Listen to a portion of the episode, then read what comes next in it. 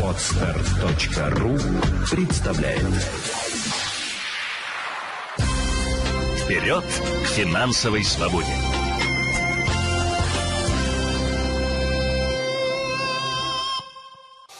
Друзья, всех приветствую. В эфире программа «Вычислитель». У микрофона автор и ведущий Андрей Матюхин.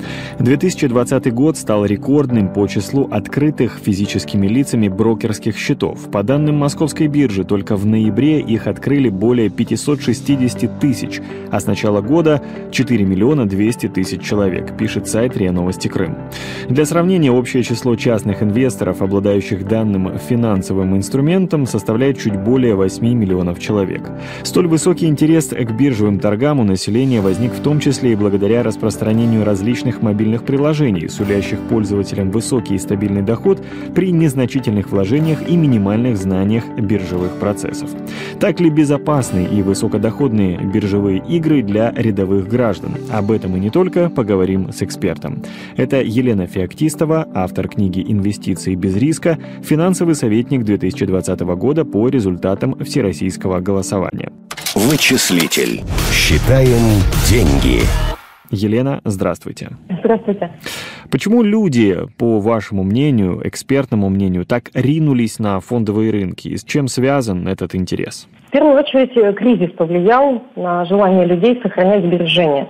А так как денег осталось немного, и привычные способы для стран постсоветского пространства всегда прятать деньги в недвижимость, э, кто-то покупает э, золотые инвестиционные монеты – в основном люди начали изучать и другие новые продукты и возможности. Конечно же, э, правила, связанные с начислением 13% налога на доходы с депозитов с 2021 года, тоже сыграли свою немаловажную роль. То есть люди поняли о том, что на депозите долго не сохранить, ставки там падают, при этом еще и налог растет, я должен уже с дохода 13% заплатить.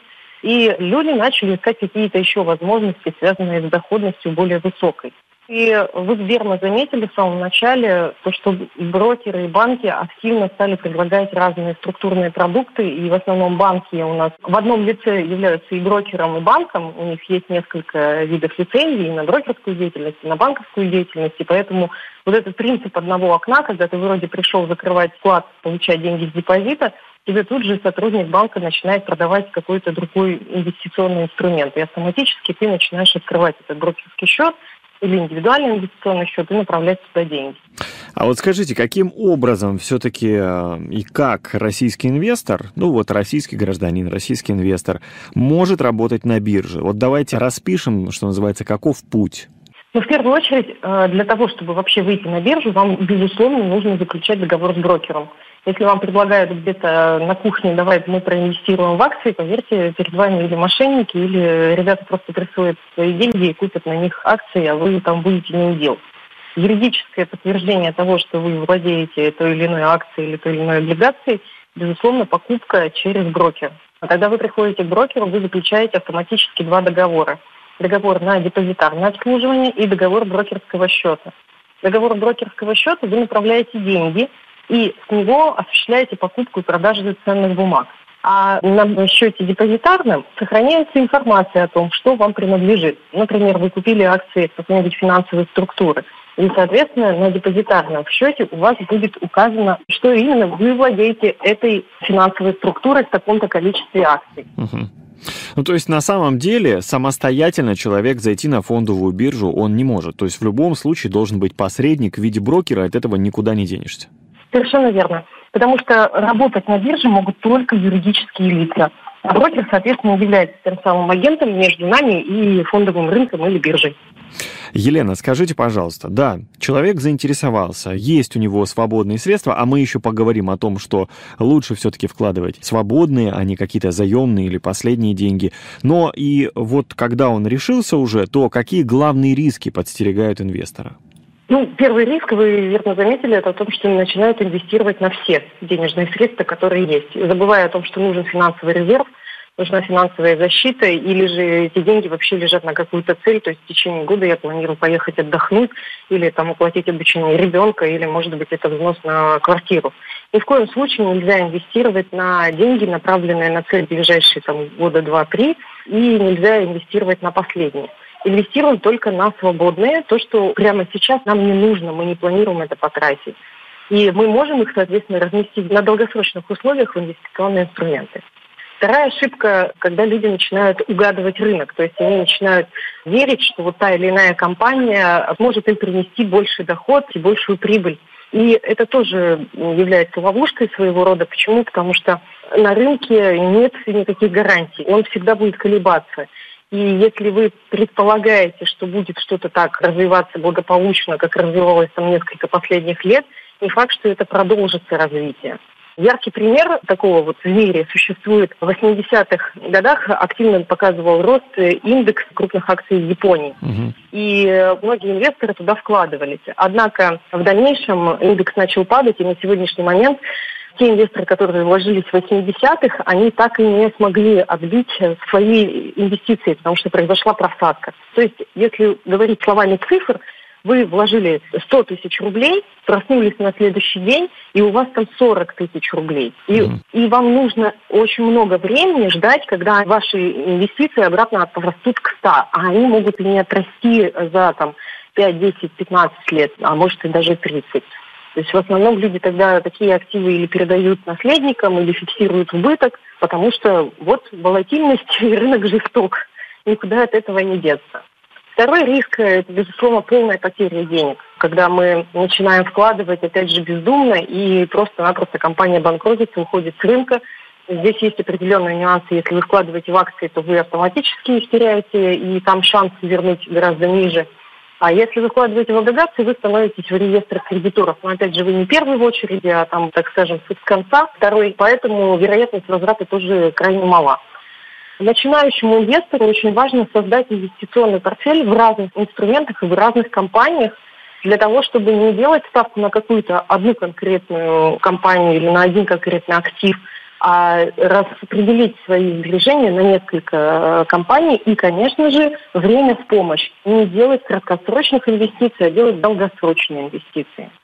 Это тоже очень важный момент, потому что, ну, знаете, иногда люди, что называется, на хайпе. Вот модно, а вот давайте сейчас вложим. Вот мы видим, что вот якобы та или иная компания растет, и э, давайте попробуем вот вложиться в ту или иную компанию. То есть, на самом деле, доверять только лишь слухам или только новостям здесь точно нельзя. Конечно, ни в коем случае. Более того, если э, ну, вот опытные инвесторы, те, которые инвестируют и профессионально занимаются инвестированием, профессионально покупают акции, облигации, люди занимаются анализом компании, финансовой отчетностью, маркетинговыми планами и так далее. То есть люди оценивают, а действительно компания пойдет в рост, а действительно их маркетинг позволяет им э, продолжать развиваться, тогда я буду вкладывать деньги в эту организацию. А если нет, то я не буду тратить свое время и свои сбережения. Ну вот смотрите, интересная статистика, интересная э, статистика инвестиций десятилетия. Вот подсчитали эксперты, я сейчас только некоторые компании назову. Мы, конечно, говорим о гигантах, понятно, что я говорю в большей степени о западных компаниях, но тренд в какой-то степени понятен. Например, э, одна акция Apple в 2010 году стоила 7 долларов, в 2020 уже 120 и прибыль 1615%. Если, например, возьмем небезызвестный Netflix. 2010 год это 8 долларов за акцию, 20 500. Прибыль 6150%. Но больше всего прибыль показал, ну тут есть и компания Amazon, Tesla, Nvidia и так далее, но больше всего рост показал биткоин. В 2010 году он стоил 10 центов, в 2020 19 тысяч. Прибыль, это просто даже сложно представить, 19 миллионов процентов. Кто мог представить, что, например, в 2020 году биткоин будет стоить 10 центов? Ну, тот, кто купил, наверное, и представлял, вот он сейчас не просто миллионер, а мультимиллионер. Можно ли так вот предугадать рынок? Можно ли представить, что компании будут вот так расти? Опять же, только с точки зрения анализа. Э, гадать нет. Давайте я простой пример приведу. Когда сидит профессиональный боксер и отдыхает, между там спаррингами или рингами, то вы можете сзади подбежать, его один раз по уху ударить, и вы вроде как одержали победу в таком поединке. Но если вы выйдете на ринг с ним, хотя бы даже не когда он там в чемпионату готовится, а просто обыкновенный спарринг для разминки, скорее всего, он вас сразу же сделает одним ударом. Точно так же и в инвестициях. Вы можете что-то угадать один раз, но это не означает, что у вас есть а, определенная система или логика, и вам будет постоянно вести. Более того, на долгосрочном промежутке рынок угадывать постоянно невозможно. В долгосрочном промежутке возможны только долгосрочные инвестиции и именно в диверсифицированном портфеле. А те, те примеры, которые вы привели, я на самом деле бы не стала ставить на одну шкалу. Почему? Потому что акции компаний – это один вид инвестиций, а криптовалюта – это совершенно другой вид инвестирования, это сверхрисковые инвестиции. Угу. И я начинающим инвесторам категорически запрещаю даже двигаться в сторону сверхрисковых инвестиций, потому что там э, нет не только непонимания, как это работает, не только не определенных навыков, знаний, но еще э, большая жажда наживы. То есть э, человек обычно туда идет с желанием заработать, а инвестор, он всегда должен исходить из желания сохранить свои сбережения на долгосрочный промежуток. Вычислитель. Точно о финансах. Мы с вами и вы э, говорили о рисках. Теперь давайте еще знаете, о чем поговорим? А можно ли не только потерять всю сумму, которую человек вложил, например, на бирже, но еще и влезть в долги? И почему тогда люди верят вот в виртуальные платформы и доверяют свои средства, может быть, не всегда проверенным брокерам? Конечно, можно, если вы будете инвестировать, опять же, на сверхрисковых или рисковых инструментах, э, если вы будете инвестировать плечом, и если вы будете, опять же, бездумно действовать, без плана. То есть э, люди, которые склонны к игромании, они, конечно, чаще всего теряют. Если у вас нет склонности к игре, вот э, именно такой азартной, но при этом вы работаете с рисковыми инструментами, то тогда вероятность высока, ну, так скажем, на 90% потерять все сбережения. Даже я, я обычно говорю даже 99%. Если же инвестировать на фондовом рынке и покупать разные фонды акций, разные фонды облигаций, то вероятность полной потери денег, она все-таки минимизируется. Почему? Потому что мы распределяем свои вложения между разными компаниями между разными активами. Как яйца в разных корзинах мы держим. Да, возможны просадки, то есть риск волатильности мы не исключаем, но полную потерю денег мы таким образом немножечко убираем. Еще, мне кажется, важный вопрос. Давайте просто как для уточнения, чтобы слушателю было более понятно, а что значит рисковый, высокорисковый, там, очень рисковый инструмент? То есть чем они отличаются? В первую очередь они отличаются э, критериями обещания быстрых высоких доходов. Это инструменты Форекса и любые производные от Форекс-брокеров, в том числе там, счета, в том числе так называемые опционы. И когда люди начинают гадать на любой актив, чтобы узнать, пойдет он вверх или пойдет вниз, и просто сразу же теряют какие-то свои деньги. Почему еще опасно работать с форекс-брокерами? Потому что практически во всех есть со сверхрисковыми инструментами, потому что практически у всех у них зашито э, наличие плеча внутри, а плечо, так скажем, это очень-очень жестокий займ.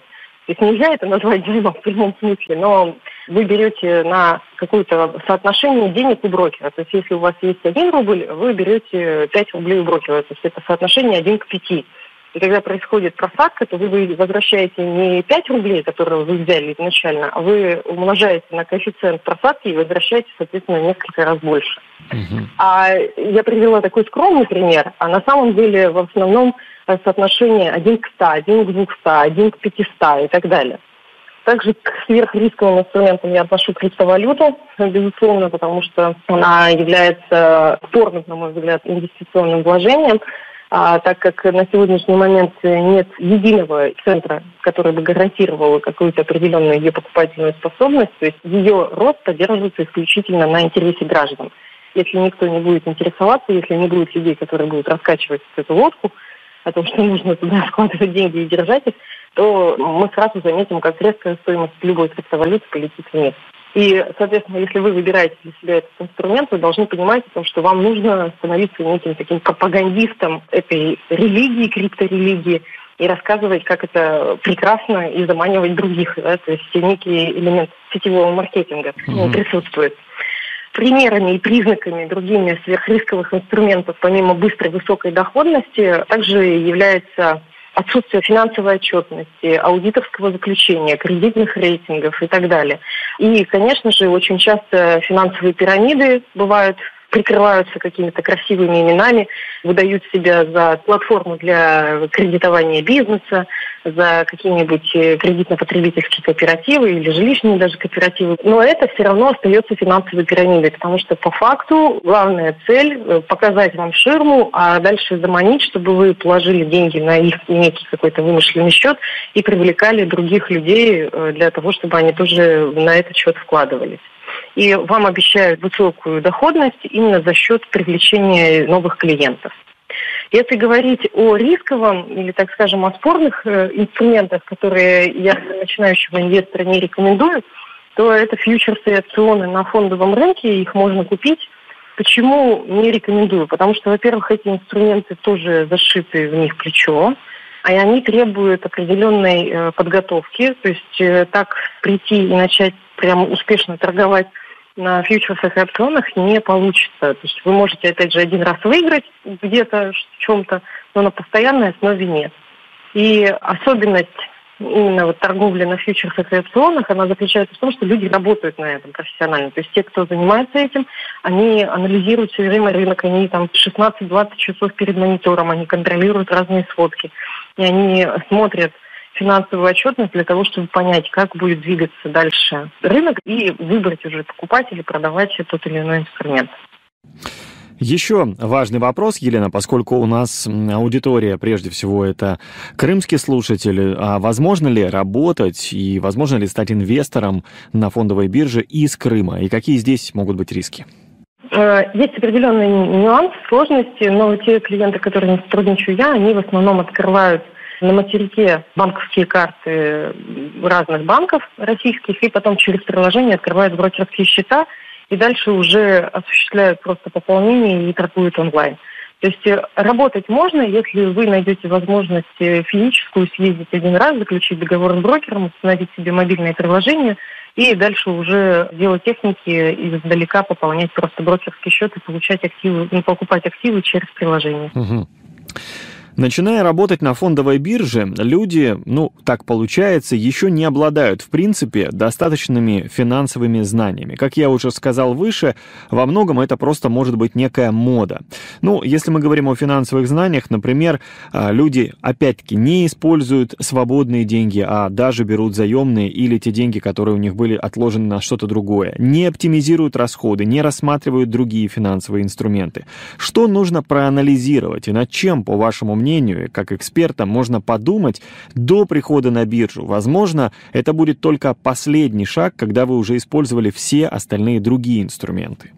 Ну, в первую очередь, оптимизация бюджета. Когда мы думаем про инвестиции, ну и вообще у нас такое внутри распространенное мнение, что кажется, что если я начну, то я мгновенно разбогатею. Это не так. Вы разбогатеете, если вы будете меньше тратить. И смотря на свои доходы, обязательно оптимизируйте свой бюджет. Смотрите, чтобы у вас была финансовая защита в виде долгосрочного страхования жизни, потому что все мы болеем, все случаются неприятности, и чтобы нам не вымывать деньги из резервов, не продавать имущество, наличие страховки помогает финансово справиться с неприятностями. И уже только после этого, когда у нас есть оптимизированный бюджет, когда у нас есть финансовый резерв, финансовая защита, мы составляем финансовый план. Я рекомендую на 10, на 20, на 30 лет вперед – прописать все свои цели, планировать отпуска и посмотреть, а сколько денег у меня реально остается. И вот на эту сумму начинать инвестировать на долгосрочном промежутке. Только так. Ну, то есть на самом деле это элементарная финансовая грамотность, о чем мы с вами и говорили. Да, совершенно верно. Вычислитель. Точно о финансах. Спасибо вам большое, Елена. Спасибо, что уделили время. Напоминаю, автор книги «Инвестиции без риска», финансовый советник 2020 года по результатам всероссийского голосования Елена Феоктистова была на телефонной связи со студией. Благодарю вас за беседу. Вперед к финансовой свободе!